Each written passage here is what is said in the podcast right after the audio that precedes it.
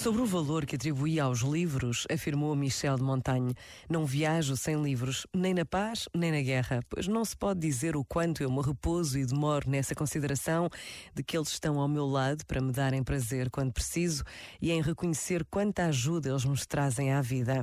É a melhor provisão que tenho encontrado para esta viagem humana e sinto uma pena extrema das pessoas inteligentes que deles se privam. Este momento está disponível em podcast no site e na app.